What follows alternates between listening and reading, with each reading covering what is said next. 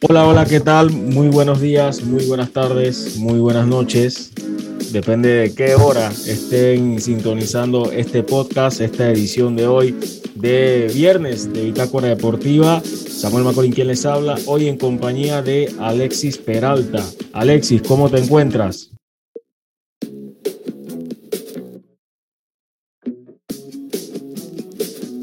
Hola, como bien decías, muy buenos días, buenas tardes, buenas noches a todos los oyentes. Y bueno, una semana medio complicada por lo que está ocurriendo en el mundo, pero bueno, ha habido mucho deporte y se viene un, fin de semana bastante cargado con partidos bastante interesantes.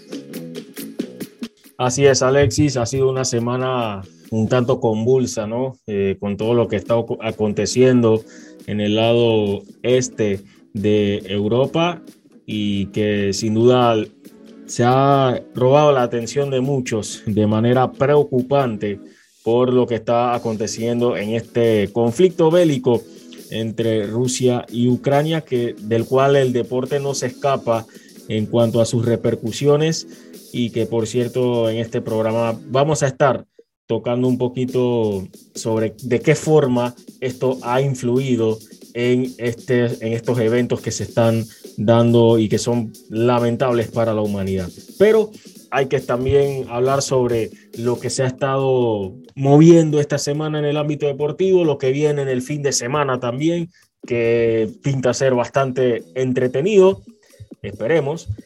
¿Y qué te parece, Alexis, si empezamos hablando sobre el fútbol local?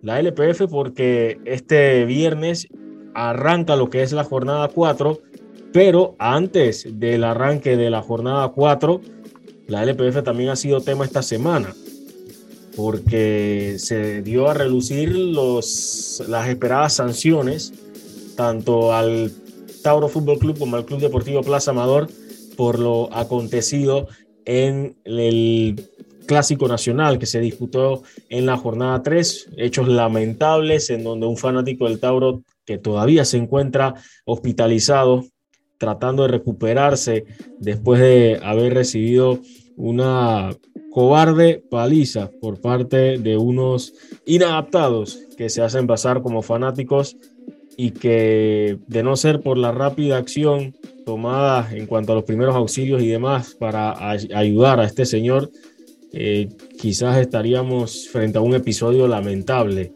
Lo cierto, Alexis, es que la liga o el, el comité de disciplina de la liga ya dio a conocer las sanciones.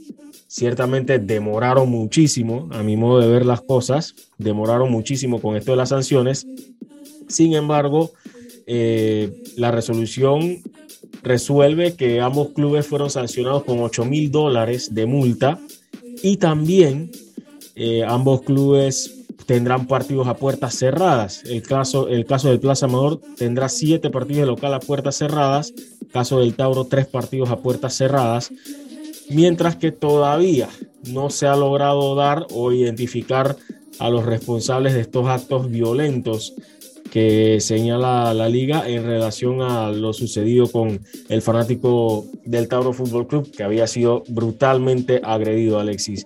¿Qué te parece estas medidas, eh, la acción que tomó la liga, el tiempo que tomó la liga en tomar una decisión? Te escucho. Sí, un hecho totalmente lamentable. La verdad, el partido pintaba con una ambientación, con una afición bastante alegórica, un partido que se veía bastante vistoso, que era para disfrutar las personas y que lamentablemente terminó una tragedia. Terminó con un grupo de adaptados, como bien decís, que con actos violentos causaron mucho daño a una persona que, bueno, no, no se tiene que dar y no se debería dar. Eh, me parece que, como bien decís, eh, la FEPAFUB, la Liga Profesional de Fútbol de Panamá, tardó un poco en tomar las medidas.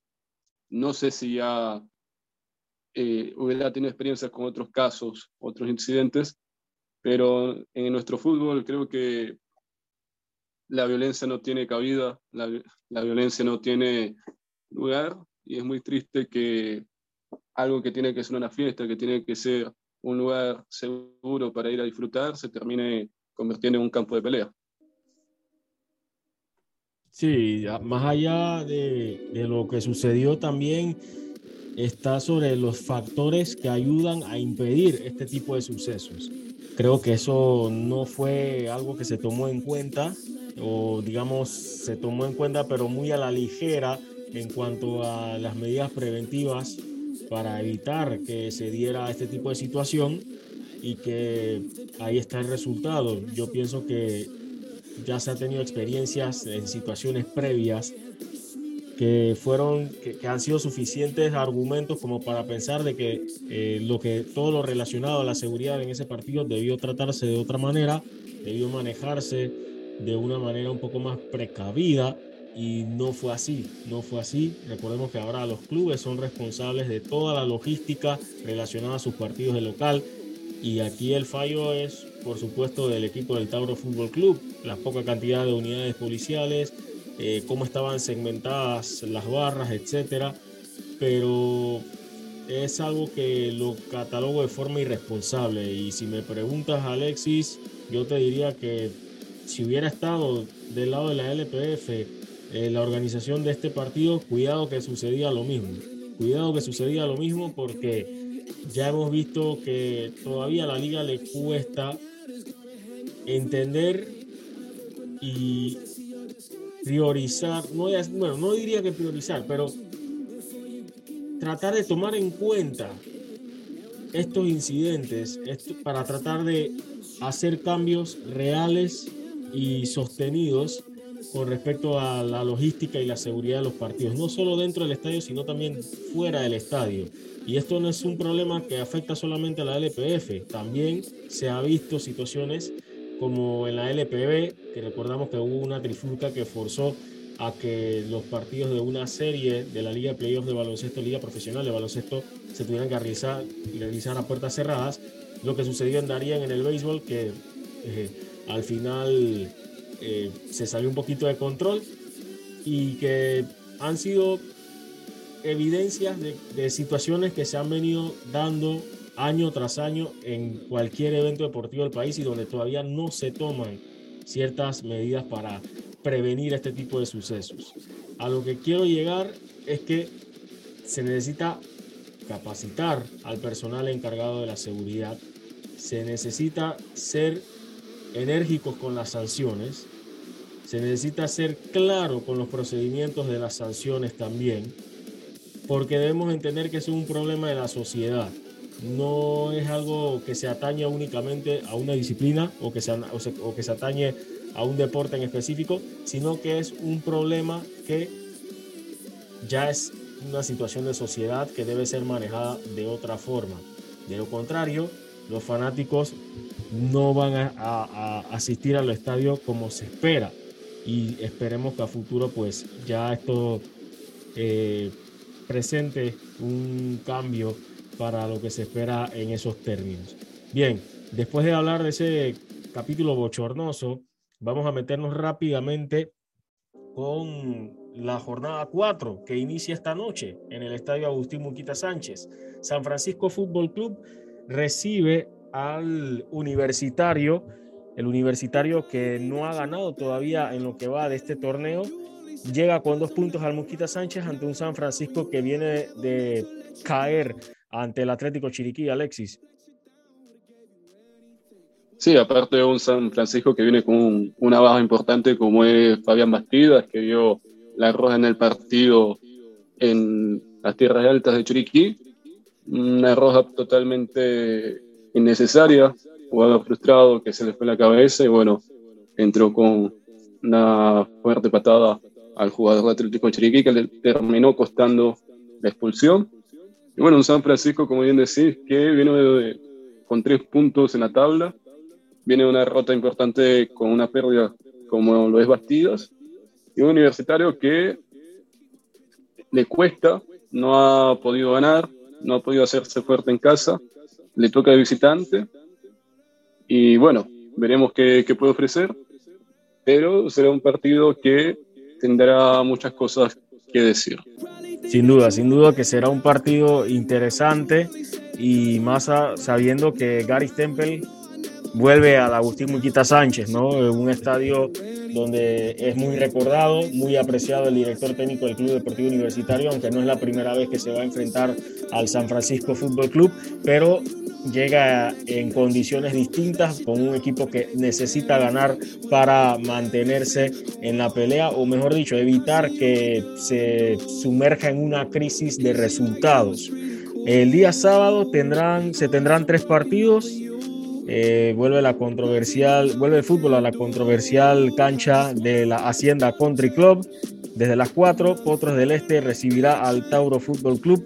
Potros del Este es otro de los equipos que no ha podido ganar en lo que va del torneo y va a enfrentarse a un Tauro que viene con un envío anímico importante después de haber encontrado su primera victoria en nada más y nada menos que el Clásico Nacional. Sí mismo es Samuel, como bien mencionas, un Potros del Este que bueno, no, no ha podido encontrar la victoria, dos empates en los últimos dos partidos contra Árabe Unido y contra eh, lo que sería la Alianza. Y un Taro, como bien decís, que viene con un ambiente más allá de, de la situación que, es, que vivió que le da mucha fuerza, le da mucho ánimo después de venir de, ganar a su clásico rival. Y bueno, un Potros del Este que lo va a tener bastante complicado. El duelo que sigue en este sábado sería el encuentro entre el Plaza Amador y el Árabe Unido. En el Rommel Fernández, a puertas cerradas, se vuelven a enfrentar los hermanos Julio y Jorge Deli Valdés. Vuelven a enfrentarse en esta oportunidad.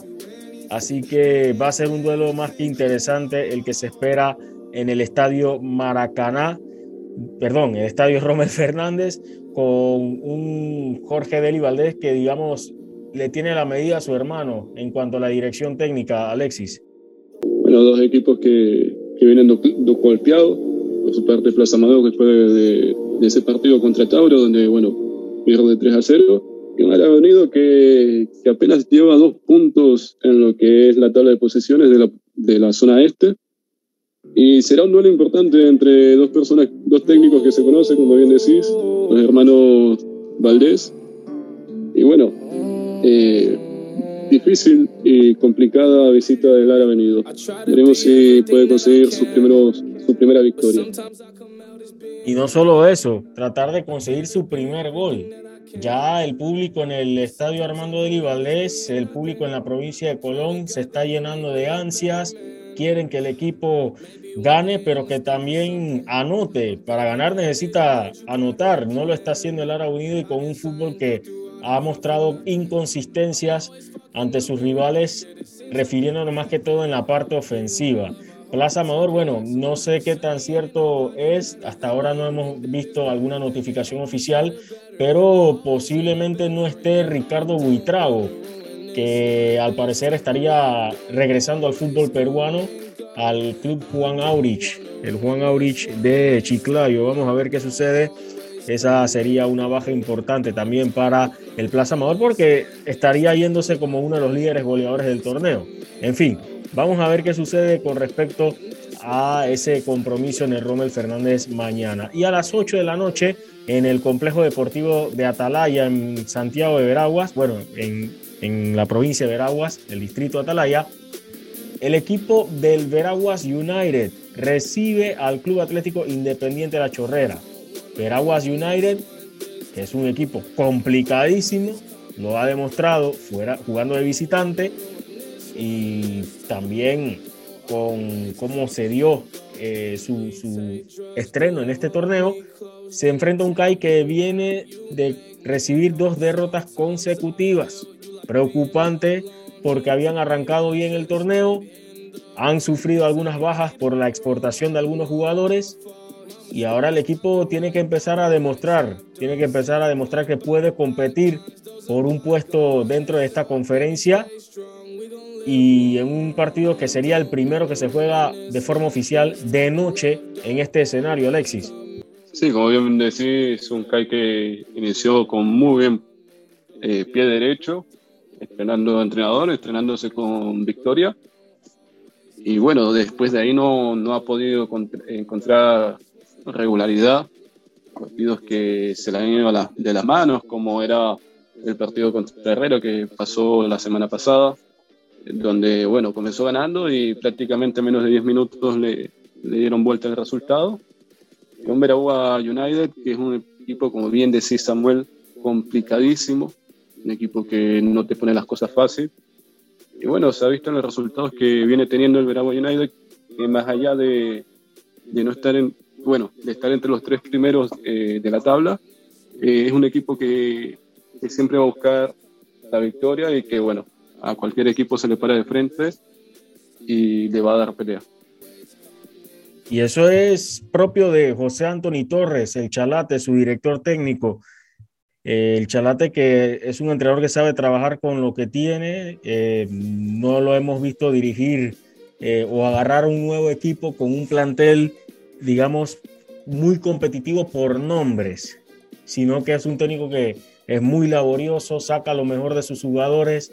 Eh, y ahí está el resultado de lo que está haciendo este equipo del Veraguas United. Vamos a ver qué tanto termina de compenetrarse las nuevas figuras, los jugadores, los jugadores sudamericanos que han incluido en este equipo, que ya deben ir demostrando eh, un poquito más de nivel, sobre todo por la hoja de vida con la que llegan, ¿no? que digamos no es la más amplia o la más reconocida, pero son jugadores que han jugado primera división, valga la redundancia, en sus países. Entonces, algo tienen que aportar, por supuesto, en el fútbol panameño, que no es tan fácil, no es fácil eh, por la intensidad a la que se juega y otras condiciones. Así que vamos a ver, vamos a ver qué sucede. Lo cierto es que vimos publicaciones por parte del Veraguas United en que han optado por ampliar un poquito la capacidad del estadio, eh, instalando algunos bleachers cerca de la grada original que apenas tiene capacidad para 200 o 300 personas, pero con estos bleachers el equipo pues espera tener eh, más aficionados para que apoyen al Veraguas United en este compromiso que será a las 8 de la noche. El día domingo se estará enfrentando el Alianza ante el Sporting San Miguelito en el Estadio Javier Cruz, alianza que sigue sin recibir goles, va a enfrentarse a un Sporting que todavía no consigue la victoria. Sporting que ha ido de empate, empate y empate necesita ganar para evitar que en un futuro traspié queden fuera de los puestos clasificatorios a la siguiente fase.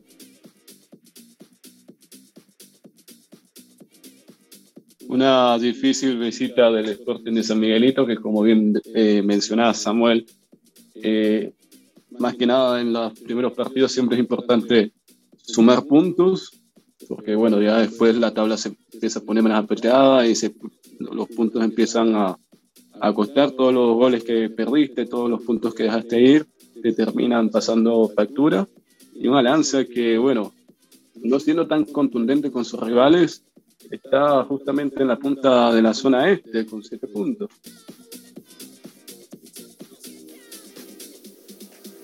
Sí, lo de la alianza que ha sido para ponderar el arranque que ha tenido el equipo de Jair Palacios. Y cerrando la jornada, partidazo.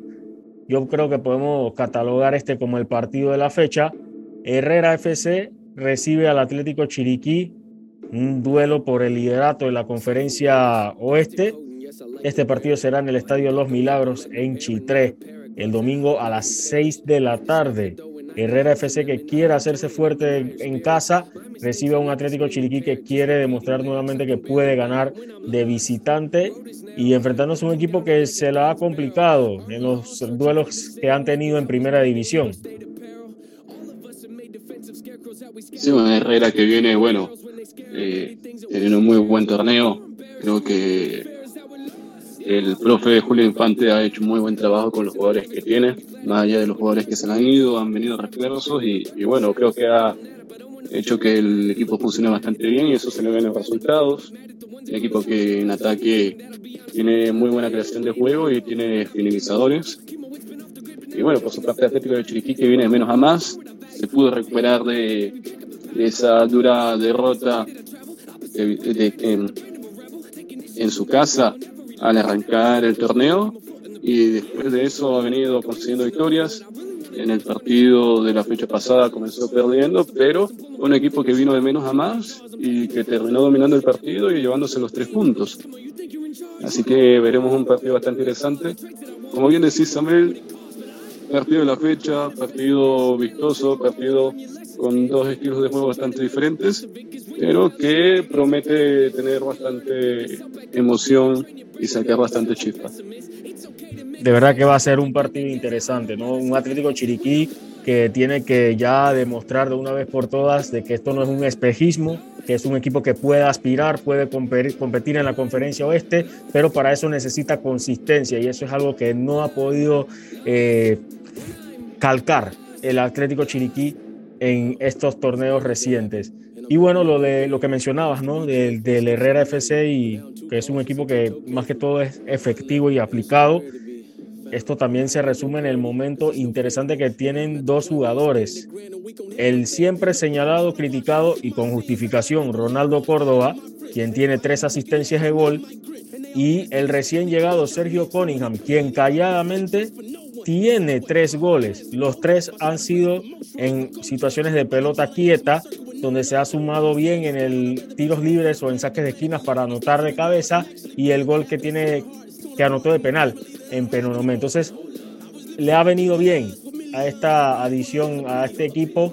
Todavía sigue faltando la presencia de un 9, de un goleador nato y cuidado que esto podría convertirse en un problema próximamente para el Herrera FC, porque está dependiendo muchísimo de la efectividad en la pelota quieta y alguna que otra visual que pueda tener de gol sus volantes creativos. Ángel Caicedo, por ahí lo que puede en su momento dado hacer Ronaldo Córdoba, que es delantero, pero está jugando como enganche.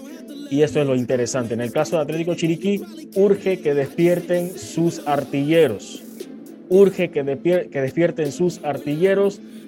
Buen trabajo están realizando sus volantes y la saga. Después del 3 a 0 ante el CAI, el equipo ha demostrado ser otro, pero al igual que el Herrera FC, urge que se muestren, que se manifiesten los goles de sus delanteros. Va a ser una noche bastante interesante allá en el estadio Los Milagros en Chitré. Recordándoles a todos los que nos escuchan, ustedes pueden seguir las incidencias de los partidos también a través de nuestras redes sociales en Twitter, arroba bitácora PMA con B. Ahí pueden seguir en tiempo real lo que acontezca y bueno, por supuesto, visitar nuestras plataformas, la página web bitácoradeportiva.com donde encontrarán crónicas, entrevistas y demás y también en nuestro canal de YouTube. Lastimosamente, por los cambios que ya notificamos y anunciamos a través de las redes sociales, ya no estamos grabando las jugadas del partido, eh, se nos ha limitado ese trabajo, mm, todavía no, no encontramos una razón eh, realmente justificada para no, por lo menos no tener ese contenido posterior a los partidos, pero ya eso es harina de otro costal, solo para los que nos preguntan, ahí está la respuesta, la pueden ver en nuestras redes sociales con el comunicado que se publicó en relación a dicha decisión. Seguimos en el plano local, Alexis, porque hay que hablar del béisbol juvenil. Panamá Metro ahora toma ventaja en la serie final.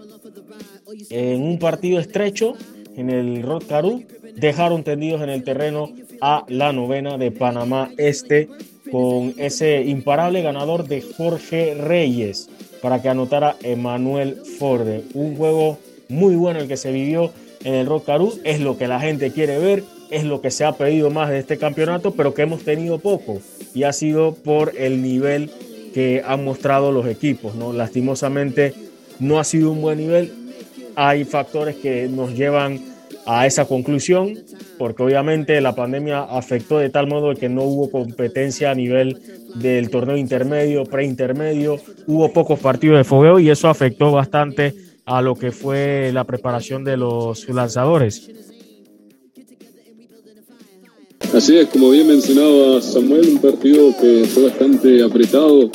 Que bueno, al final Metro lo termina ganando con una carrera en el noveno inning, termina 6 a 5. Bueno, Metro que comenzó ganando, eh, anotó tres carreras en el primer inning, en el segundo inning anotó una carrera. Panamá este lo empató en la tercera entrada con cuatro carreras Y bueno, un duelo bastante parejo, como bien mencionabas. Eh, la pandemia ha tenido sus efectos en el deporte y bueno, en el béisbol juvenil se ha visto bastante con esos errores que ha tenido el picheo. Eh, se ha visto muchos, eh, mucha desconfianza, mucha falta de, seguridad en, en, algunos jugadores. Eso es consecuencia más que nada de la falta de entrenamiento y falta de fogueo. Así es, Alexis, sin duda que fue un partido interesante, sobre todo la reacción que tuvo Panamá Este, ¿no? Eh, en esa entrada donde mencionas que pudo el equipo eh, aportar cuatro carreras para empatar el encuentro y qué decir de lo de Derek Pinto, este chico que conectó un cuadrangular para tres carreras y que fue el sexto cuadrangular en lo que es el torneo, en lo que va el torneo para él sin duda que números importantes para este eh, cuarto bate de la novena de Panamá Este. No es cuarto bate por gusto, ahí lo está demostrando. Eh, la victoria se la llevó el abridor, perdón, el relevista Anthony González, Anthony González de Panamá Metro y la derrota fue para Marco Agrasal. Marco Agrasal fue el lanzador derrotado de este compromiso. Eh, para bueno, ya después de, esta, de este tercer juego, Alexis, todos los demás partidos de la serie se van a estar disputando en el Rockarú.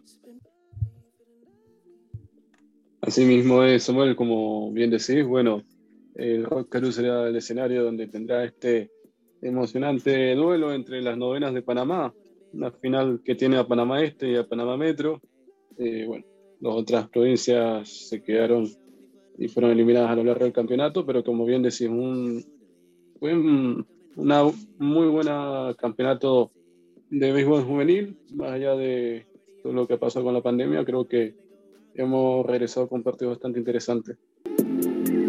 Sí, para hoy en ese cuarto juego de la serie también se tendrá como antesala la premiación a los mejores del torneo, incluyendo jugadores de Panamá Este que se destacaron, así también su manager, y, qué decir, ¿no? Bueno, el manager no. Eh, Garibaldo no fue el manager del año, pero sí el jugador eh, Joey Wood había sido el ganador del premio jugador más valioso del año, el MVP. También hay jugadores destacados por Panamá Metro que están dentro de la categoría de jugadores defensivos y eh, se tendrán todas las demás, todas las demás premiaciones que valoran a los mejores talentos de esta edición 53, que es dedicada en memoria del pelotero fallecido Marlon Mesa, pelotero bocatoreño, que en paz descanse. Bien, eh, ya nos acercamos al segundo bloque, pero antes de entrar a nuestro segundo bloque, vamos con estos importantes mensajes de nuestros amigos del Metro de Panamá. Recuerda, si en el metro vas a viajar, mascarilla y pantalla facial siempre debes usar. Cuidándote, nos cuidamos todos. Bien, continuamos con más de este viernes en Bitácora Deportiva. Ya estamos en el segundo bloque del programa Vamos a hablar un poquito de baloncesto porque le toca a Panamá nuevamente salir al tabloncillo en Buenos Aires, esta vez con el objetivo de obtener victorias después de ese mal arranque en las eliminatorias. Panamá ahora se enfrenta ante Paraguay buscando su primera victoria en estas eliminatorias rumbo al Mundial de FIBA 2023 eh, pero en una ventana que también va a ser complicada para Panamá porque hay tres ausencias importantes y no solo eso. Viendo la nómina, me parece que a Panamá le está haciendo falta un pivot nato para poder afrontar estos compromisos, Alexis. Como bien mencionaba Samuel, complicada eh, visita en Argentina versus Paraguay. Panamá que está en el grupo A junto a Argentina con Venezuela y como bien, eh, veníamos hablando con Paraguay, eh, está en la tercera posición con 109 eh, puntos a favor y 148 en contras, solo por debajo de Paraguay que estará con está con 110 puntos a favor y 175 en contra. Arriba estará, está Venezuela, con 148 puntos a favor y 109 en contra. Y en la cima, en la primera posición, está Argentina con 175 puntos y 110 en contra. Panamá, bueno, como bien mencionabas, que tendrá bajas importantes, pero bueno, si nos remontamos a los últimos enfrentamientos, tendría que ser el 1 de julio de 2018. Imagínate, hace 3, 4 años atrás, si no mal recuerdo, donde Panamá le ganó a Paraguay 74 a 67.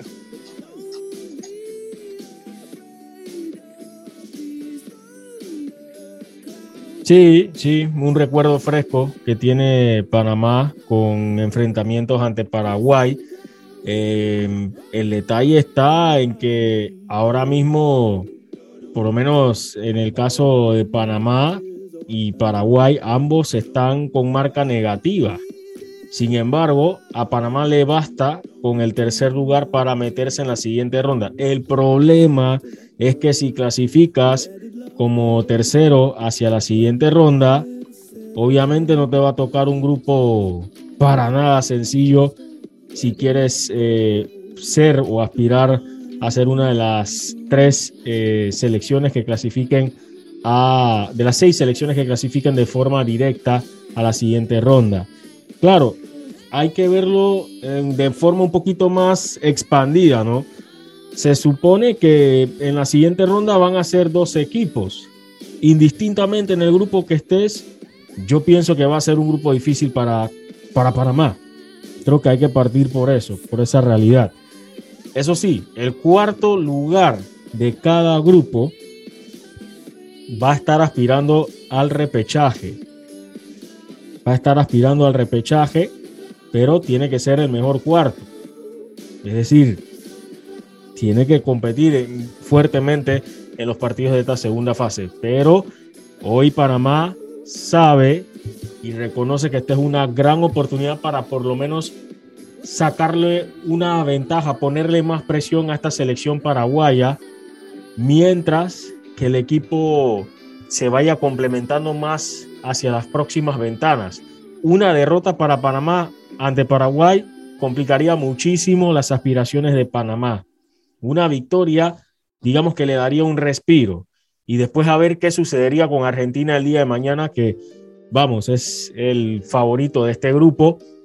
Claro que no han tenido una convocatoria sencilla para hacer, no ha sido una convocatoria sencilla para la albiceleste del, del básquet.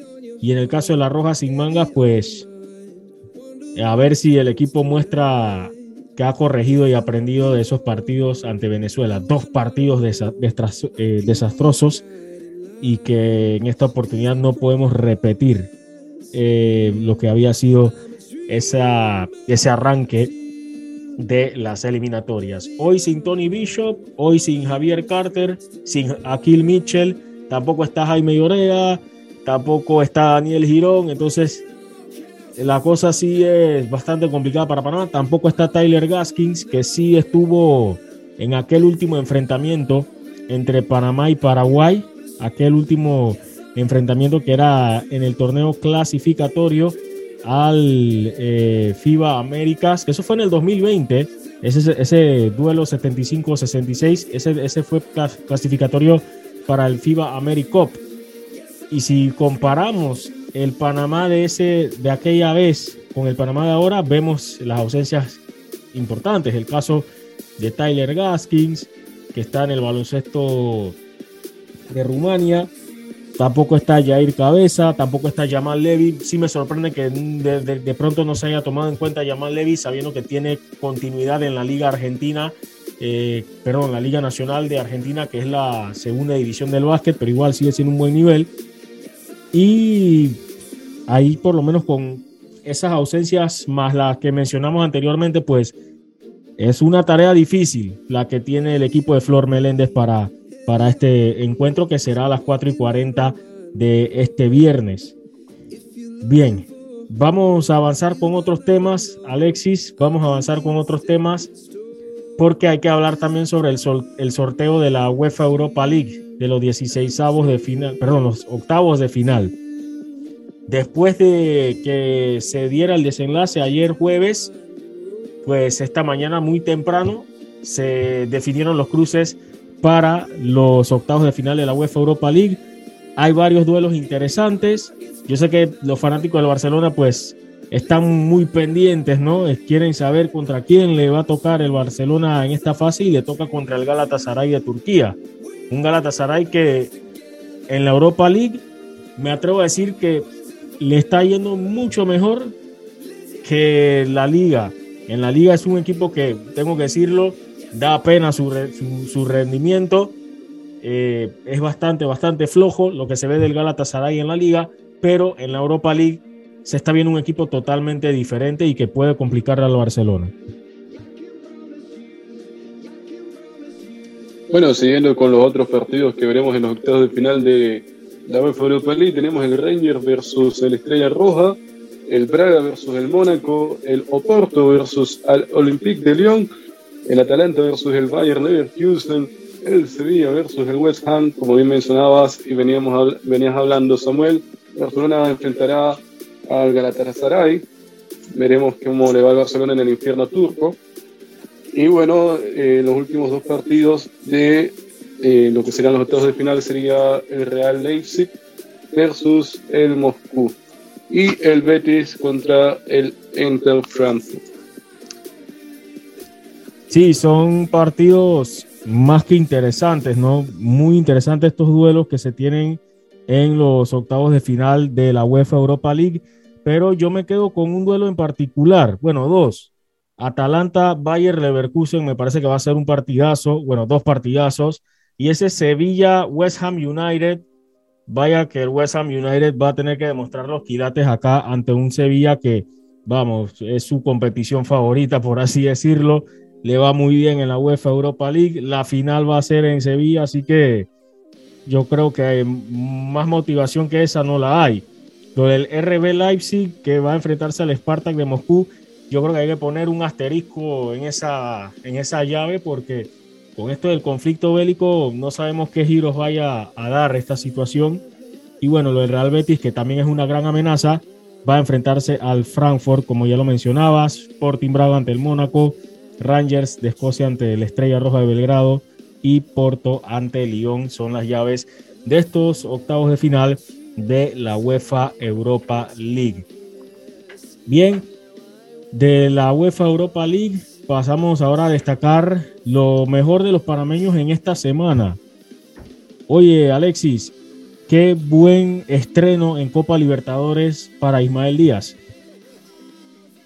Así mismo es un partido, bueno, que debutaba justamente Ismael Díaz en Copa Libertadores, un escenario bastante complicado, como es La Paz y la altura de, Bolívar, de Bolivia, contra un Bolívar que es un rival complicado en casa, y bueno, que comenzó ganando a los ocho minutos con un error eh, en la despensa donde, bueno, el, rebote le cae al delantero y en esa serie de rebotes que se da, al final termina beneficiando para, para poner al equipo local de, en ventaja. Y bueno, con un cabezazo que justamente le cambia eh, el travesaño al arquero, lo deja totalmente sin nada que hacer.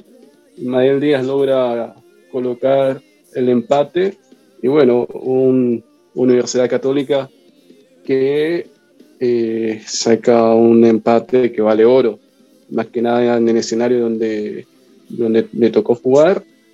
Y bueno, Ismael Díaz que viene haciendo muy buenos partidos, ya había anotado el fin de semana en la Liga Ecuatoriana y bueno, se estrena esta vez justamente en la Copa Libertadores.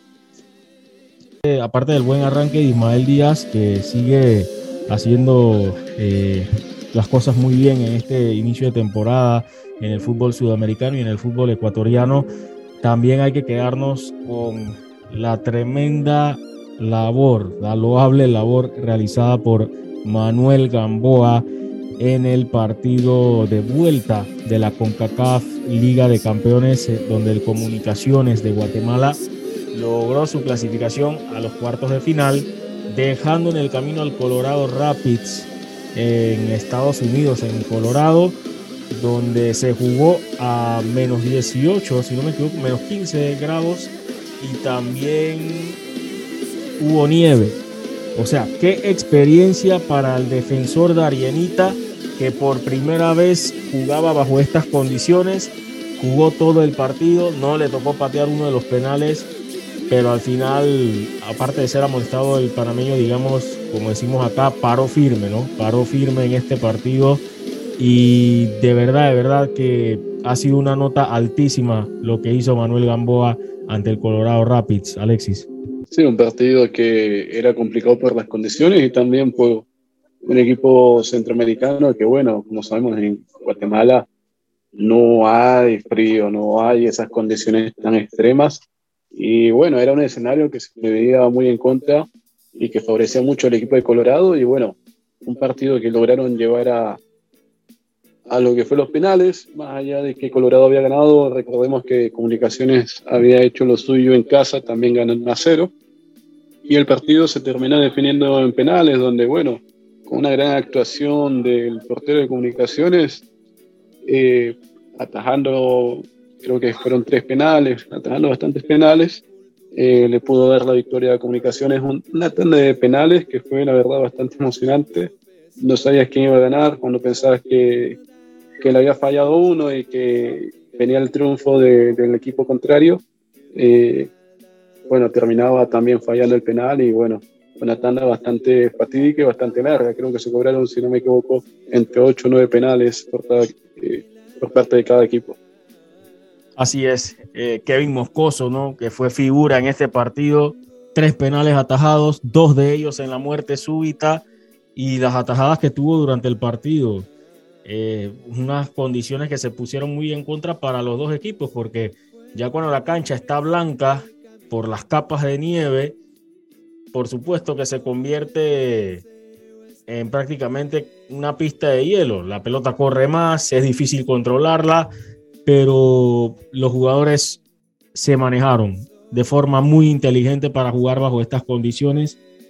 Y desde ya lo digo, Alexis, nosotros vamos a ver cómo hacemos para contactarnos con Manuel Gamboa, porque esto no es algo que podemos pasar por alto porque sí, porque no es algo común para un futbolista panameño y en su caso, ¿no? Que está representando una provincia muy abandonada, muy apartada, de la cual se habla muy poco sobre el deporte y ver lo que está haciendo, llegar al fútbol de Guatemala, vistieron la camiseta de uno de los grandes clubes de Guatemala y ser titular a tan corta edad, pues eso llama mucho la atención y de verdad, de verdad que mis respetos para Manuel Gamboa y lo que está haciendo, pero también hay que decir algunas cosas, ¿no? Hubo algunas cosas que Manuel Gamboa todavía tiene que corregir, ¿no?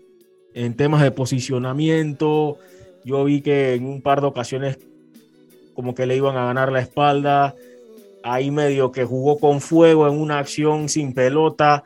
Eh, bueno, sí estaba la pelota, pero sí jugó como que con fuego en una acción que incluso se revisó en el bar. Pero son cosas que tiene que corregir este joven porque ganas, agallas no le falta. Pero sí, tiene que ir teniendo esa sagacidad, ¿no? Y más cuando está jugando a nivel internacional, Alexis. Como bien decís, Samuel eh, Manuel Gamboa, que como bien decís, una provincia como Darien que, bueno, no, no tiene tanta vistosidad a nivel deportivo como son otras provincias como Colón, como Panamá, donde comúnmente se ve que salen más jugadores, eh, demuestra que también hay talento en las diferentes partes de nuestro país. Y como decís, es jugador joven, jugador que está ganando experiencia, le falta ahí mejorar ciertos aspectos tácticos y por ahí un poco a la hora de, de ir a, buscar la, pelota, el, no entrar con falta, el tratar de, no ser tan imprudente en, en, algunas jugadas, pero que está haciendo un muy buen trabajo y que está haciendo y teniendo también minutos eh, bastante importante en comunicaciones y que está demostrando que es un jugador que tiene calidad para seguir creciendo. Y hablando de panameños, eh, a resaltar lo de Gabriel Torres, que vuelve al fútbol chileno, ahora va a estar con el Deportes Antofagasta de la primera división, equipo que todavía no ha podido ganar en lo que va del torneo y que está a dos escalones, a un escalón de puestos de descenso. Pero eh, tomaron la decisión, digamos que a tiempo, para reforzar su ataque y optaron por los servicios del delantero parameño Gabriel Torres, que viene con una muy buena referencia de lo que había hecho con Huachipato, de lo que había hecho con Independiente del Valle, no así con lo que fue su paso con la U de Chile, tampoco con su paso con Pumas de la UNAM en México, pero que tuvo un reencuentro con su capacidad goleadora ya en la Liga Deportiva Alajuelense de Costa Rica. Muy contrastante, ¿no? Eh, lo de Gabriel Torres, pero me alegra mucho, me alegra mucho su llegada al fútbol chileno. Esperemos que esto le ayude a Gabriel Torres ya con, con, su, con la experiencia que tiene, ya con la experiencia que tiene Gabriel Torres, que sin duda alguna va a aportar mucho a este equipo siento yo que, le va a venir bien, le va a venir bien esta, este regreso al fútbol chileno al delantero panameño, Alexis. Sí, como mencionabas, Samuel, un Gabriel Torres que, bueno, fue presentado el día de ayer con el Antofagasta. Se lo ve muy ilusionado de cara a este nuevo reto. Y bueno, se le preguntaba mucho desde la prensa si llegaba en buen estado físico, si venía con ritmo, ya que bueno, viene en calidad de, jugador libre. Y bueno, eh, el panameño que bueno, mencionó que, más allá de que viene en estado de jugador libre, viene jugando con las, eh, viene estando en lo que es las convocatorias. Bien, ¿qué te parece Alexis si escuchamos ahora palabras, ¿no? Palabras de Gabriel Torres tras su llegada al Antofagasta de Chile. Escuchemos parte de lo que dijo el delantero panameño. La llegada al club se da de muy buena forma, buena manera. Venía ya hablando con, con el profe y con Víctor. Entonces fueron varias semanas de, de negociaciones. Eh, hay que valorar también el esfuerzo que ha hecho la directiva por tenerme acá. Estoy muy contento de, poder venir acá y de poder ayudarle al equipo a, seguir creciendo como institución y, como, y, en todos los objetivos que tengan como institución. Bueno, sí, ha sido un contraste que lleva muchas cosas, ¿no? pero no me gusta eh, dar excusas eh, simplemente lo veo desde la forma en que los equipos que llegué, capaz que la forma no me beneficiaba mucho, pero bueno, creo que acá me he encontrado en lo poco que he visto con un equipo que, genera muchas ocasiones. Entonces, espero dar lo mejor de mí. Yo voy a trabajar duro para ayudarle al equipo, ayudar a cumplir todos los objetivos, eh, tratar de aportar mi experiencia también dentro de la cancha. Eh, e intentar hacer las cosas lo mejor posible.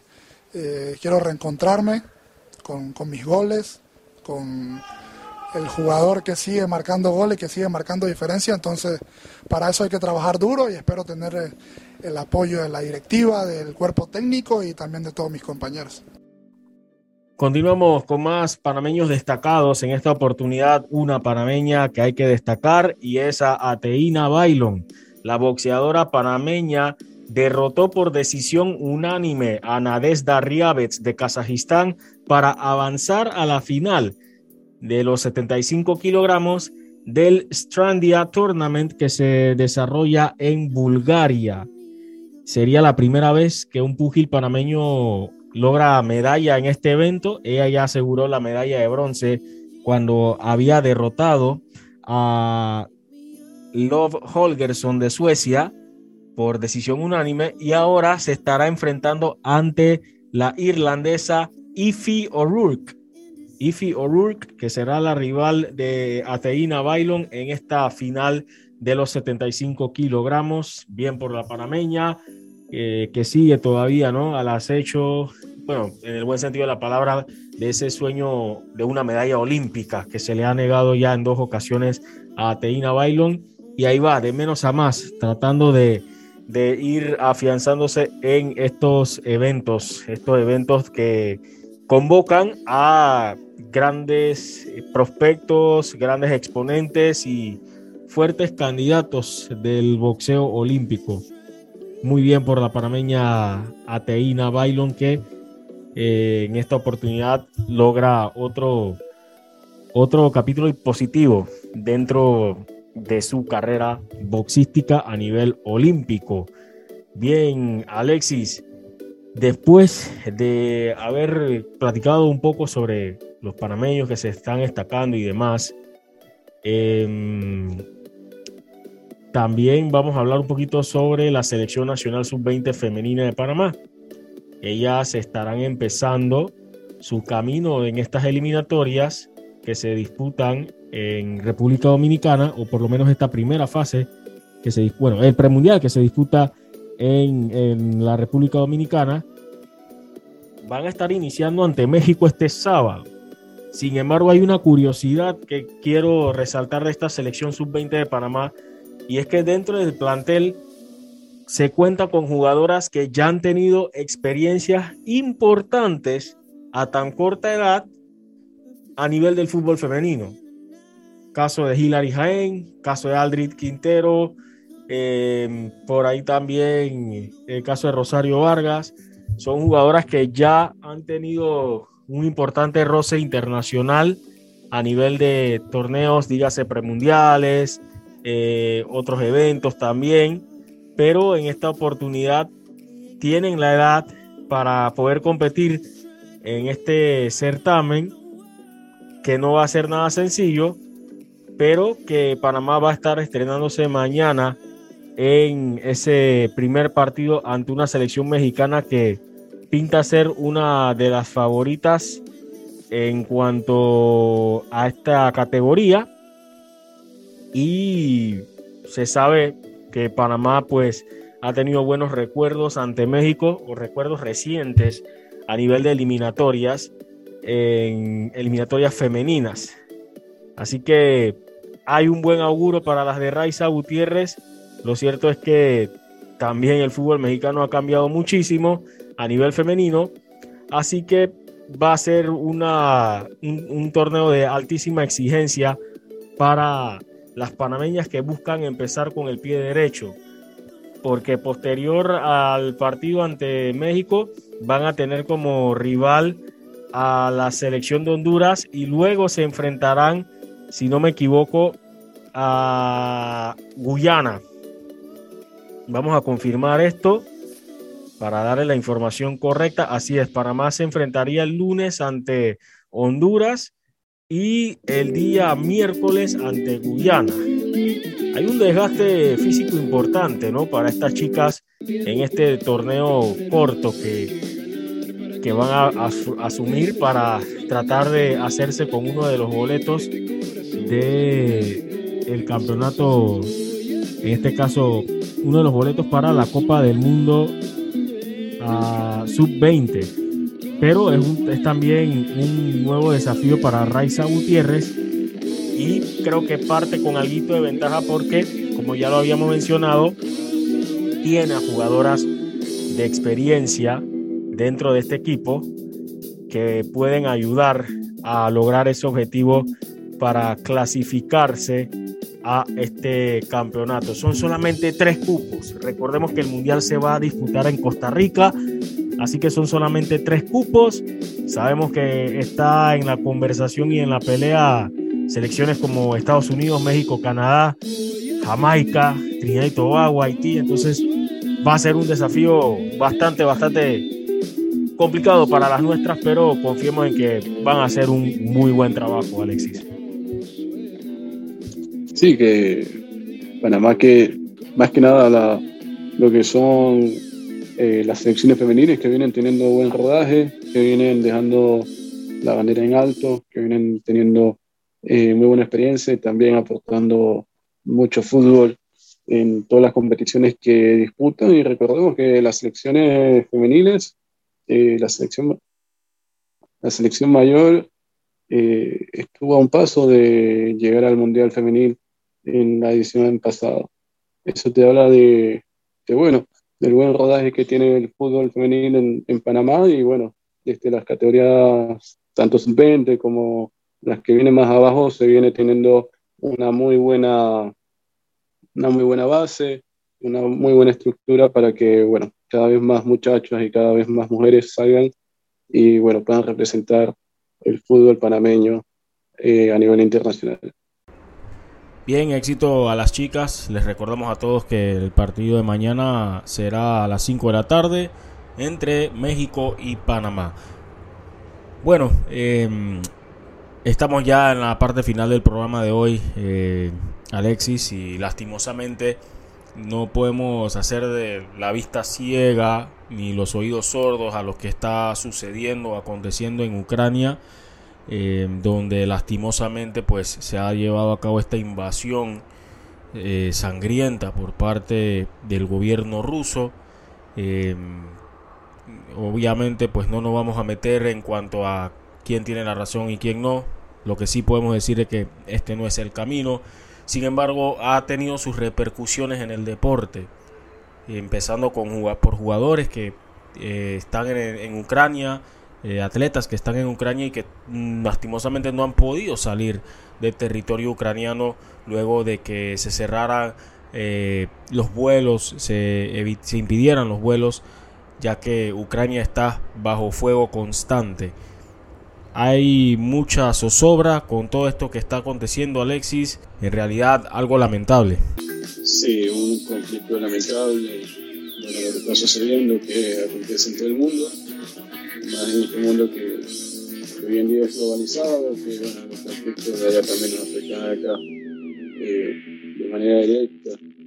Eh, es triste la situación que estamos viendo en Ucrania, ver algunos videos que llegan ver la situación y bueno, como bien decís, a lo mejor el deporte no es lo más importante en, esta ocasión, pero también se ve afectado y hay muchos atletas también, eh, futbolistas, basquetbolistas, diferentes deportistas ucranianos que, bueno, han mandado mensajes, no solamente a ellos, también, eh, bueno, las personas que, que también se sienten, también digamos que, que, les toca, que también se ven afectadas, que también, digamos que, que les entristece la, situación y bueno, que, que, se han manifestado a través de sus redes, a través de, de medios de comunicación, donde han dado su mensaje.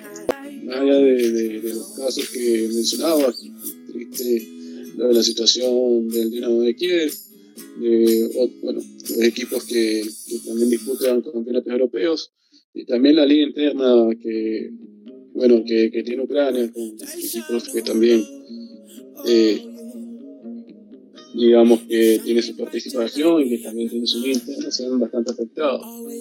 Eh, pero una de las personas que más dio que decir en las redes sociales fue Alexander Sinchenko, el lateral del Manchester City, se manifestó a través de sus redes sociales de una manera bastante violenta, bastante agresiva y bueno, demostrando la frustración y la rabia que tiene eh, con respecto a la situación que está viviendo en su país.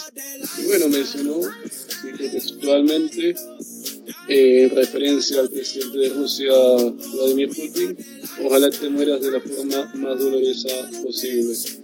Luego después de un tiempo del posteo tuvo que eliminar el mensaje, pero también muestra una de las caras eh, de un profesional que, bueno, se ve afectado y bastante frustrado con la situación que está pasando. Sí, un llamado que la verdad eh, es bastante eh, complicada la situación, pero sin duda que es un llamado que, que hacen estos jugadores al cual millones de personas pues se unen también para que todo pueda desarrollarse de la mejor manera posible, sobre todo tratándose de vidas que están en peligro. Pero bueno, Alexis, eh, también esto ha tenido repercusiones comerciales. Esta, esta guerra que se ha desatado ha tenido repercusiones comerciales que van muy ligadas también a las determinaciones que han tomado tanto países que pertenecen a las Naciones Unidas como a la nación, a lo que es la Unión Europea. Así mismo es, como bien mencionas, las sanciones no se han hecho esperar y hay bastantes equipos que han salido justamente a romper sus vínculos comerciales con compañías rusas. Tal es el caso de, por ejemplo, lo que es el Chelke 04. Recordemos esa icónica camiseta que siempre tiene en el, lo que viene siendo la parte de abajo el patrocinio de Gazprom. Gazprom que es una empresa rusa y que justamente el equipo alemán termina rompiendo contrato con ellos por la situación que está pasando en Rusia. También tenemos otros equipos como el Manchester United, que también eh, tiene eh, patrocinio con una aerolínea rusa que se llama Rusa Aeroflot, que también termina rompiendo ese, ese contrato. Y bueno, también la Fórmula 1 que, que muestra su mensaje, su, su, rechazo a la situación que está viviendo Rusia con Ucrania, eh, también digamos que eliminando ciertos patrocinios.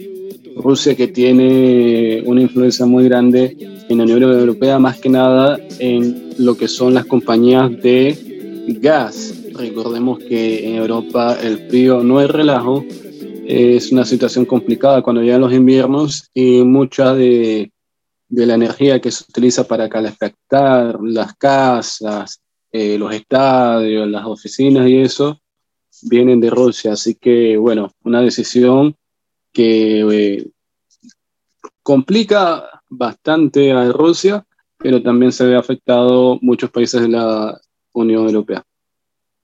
Y también esto, dentro de los vínculos comerciales que se han estado eh, dando por finalizados, está la decisión que tomó la Fórmula 1 de no realizar el Gran Premio de Sochi.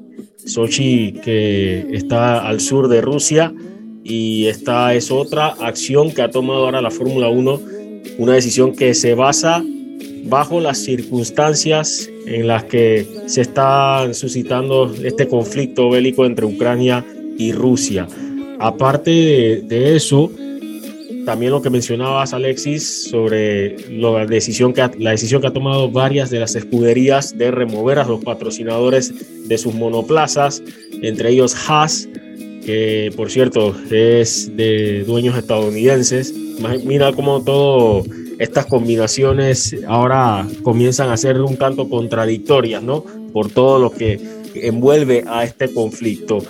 Y qué decir de las decisiones que también se ha tomado a nivel de la UEFA con la final de la Champions League que ahora no se realizará en San Petersburgo, sino que se realizará en París, en el State de France.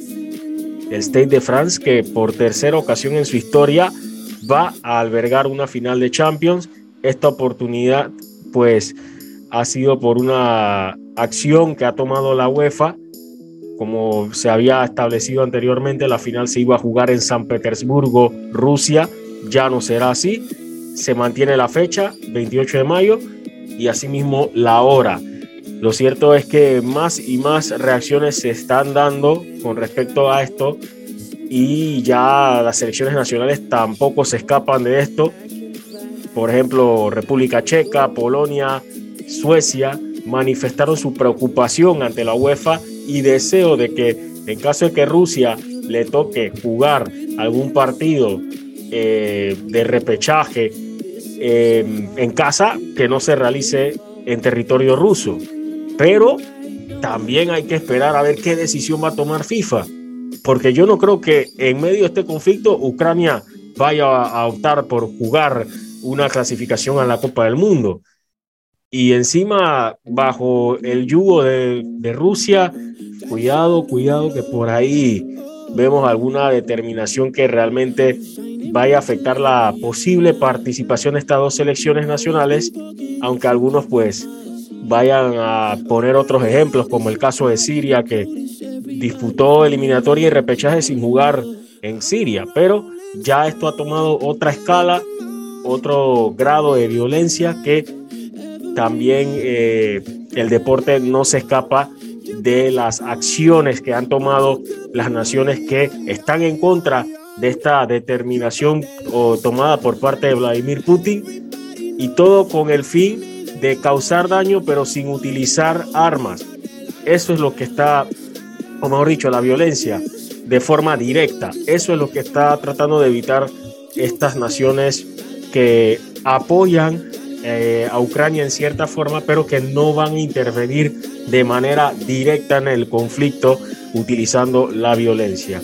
Esperemos que las cosas cambien en los próximos días. El panorama es bastante, bastante aterrador, complicado y, esperemos ¿no? que, pronto las cosas eh, lleguen a, a, buen puerto. ¿no? Bueno, Alexis, hay que hablar de las ones to watch del fin de semana y yo desde ya me pongo la camiseta.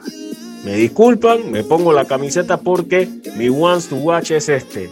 La final de la Carabao Cup, Chelsea FC se enfrenta ante Liverpool. Eso será este domingo a las 11 y 30 de la mañana. El campeón del mundo se enfrenta ante un Liverpool que aspira a todo. Aspira a todo en las competiciones donde se encuentra. Pero este no será un partido nada sencillo porque se enfrentan ante un Chelsea que es muy complicado y que sin duda va a ser un duelo prometedor entre Thomas Tuchel y también eh, Jurgen Klopp.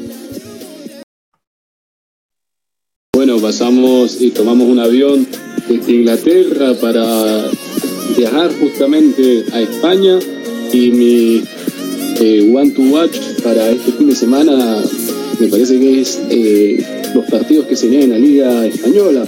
La Liga Española que está muy peleado los puestos de Champions. Tenemos ahí al Sevilla, al Betis, al Atlético de Madrid, al Barcelona y bueno, a un cómodo Real Madrid que Sevilla va ahí de, a poco como aproximándose, pero eh, partidos bastante interesantes esta semana. Tenemos el Sevilla versus Betis, partido que bueno, eh, Betis que viene haciendo una buena temporada y qué decir del Sevilla. El Sevilla es un equipo que esta temporada está teniendo una campaña bastante buena, una campaña brillante, un equipo que es difícil, que es complicado y que así lo muestra la tabla de posiciones. Está solamente a seis puntos de lo que ahora es eh, el primer lugar, que es el Real Madrid. Y un Cebolla que va ahí de a poquito, pero ahí le va respirando los, talones al Real Madrid y tiene bien asegurado ese segundo puesto y por su parte el Betis que bueno también viene haciendo una gran temporada y es un partido más que vistoso y bastante importante para lo que va a ser justamente esa disputa en la cima de posiciones. Mi segundo partido para mirar este fin de semana será el choque entre Barcelona versus el Atlético de Bilbao.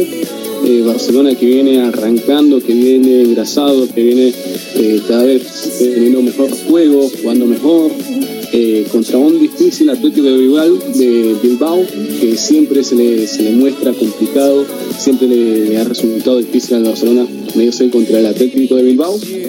Va a ser un duelo donde eh, va a estar bastante interesante porque el Barcelona, recordemos que actualmente está quinto, a falta un partido, pero con este triunfo, eh, digamos que tiene bastantes posibilidades de empezar a asegurar lo que son los puestos de Champions.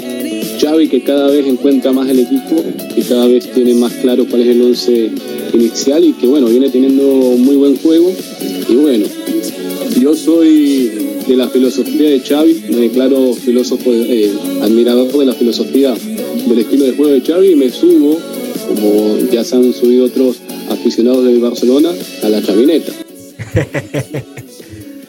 bueno, Alexis está optado por la chavineta. Bueno, yo de hace rato no me bajo de. O mi ruta preferida ha sido la. En este caso, la Club Neta, pues si le quieren decir. O el, el convoy del Liverpool.